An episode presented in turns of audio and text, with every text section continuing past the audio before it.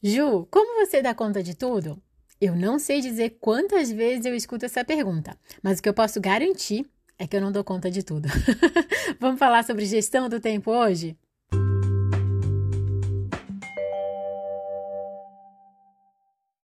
Segunda-feira, semana começando, e eu vou deixar bem claro aqui que não tem como a gente gerir tempo. Pelo menos na nossa cultura, todos os dias a gente ganha 24 horas com ou sem a nossa autorização, esse tempo vai passar. O que a gente consegue gerir é o que a gente vai fazer com esse tempo que a gente ganha. Quais atividades? Com quem eu quero passar esse tempo? Que horários eu vou definir para mim? Isso sim está dentro do nosso controle. Aí, dentro do que eu consigo controlar, eu vivo intensamente. Isso é verdade. Cada oportunidade que eu recebo, eu entrego o meu melhor. Seja em casa com os meus filhos, seja aprendendo a cozinhar, seja trabalhando, fazendo atendimento, eu estou presente 100%. Naquela hora, naquele momento, eu não vou olhar o celular, eu não vou pensar em outras atividades, porque eu estou ali e eu quero aproveitar. Isso eu acredito que é aproveitar a vida, é fazer um bom investimento do nosso tempo. Agora, fazer tudo eu não faço. Eu, uma coisa que eu aprendi nesses últimos 10 anos é que eu vivo intensamente, mas eu não faço nada em excesso. Tem que ter um pouco todo dia.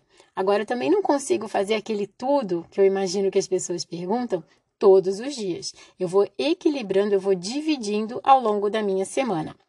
Eu, Ju, entendo que tudo é aquele propósito que a gente quer viver. É o que a gente se propõe. Parece nesses últimos 10 anos aí estudando, que propósito tem a ver com o nosso objetivo alinhado com os nossos valores. Entendendo o objetivo como aquele resultado que você quer alcançar. Você não está desmerecendo o que você já tem, o que você já faz e a pessoa que você já é. Mas você tem sim uma ambição saudável de querer mais, de querer aprender mais, contribuir mais, melhorar sua saúde, trazer novos resultados para sua família. Quando você define esses objetivos e deixa eles bem alinhados com o que é prioritário na sua vida, no meu caso é saúde e tempo com a minha família, aí você consegue sim crescer e priorizar o que é importante para você.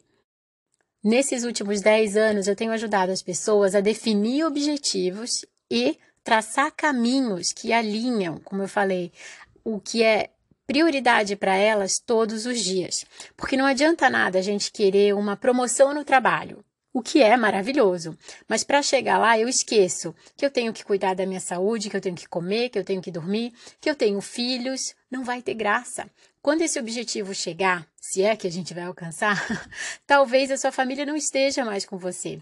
Talvez a sua saúde esteja debilitada. E aí não funciona, não dá certo. Só vai dar tudo certo quando a gente alinha o que a gente quer com o que a gente acredita.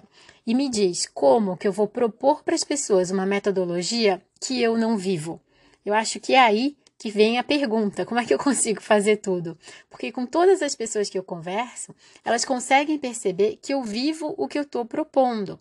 Mas eu vejo que é fácil falar, a parte mais desafiadora é o fazer. Então, eu tenho esse comprometimento ético. Sim, eu vou experimentar aquilo que eu estou propondo.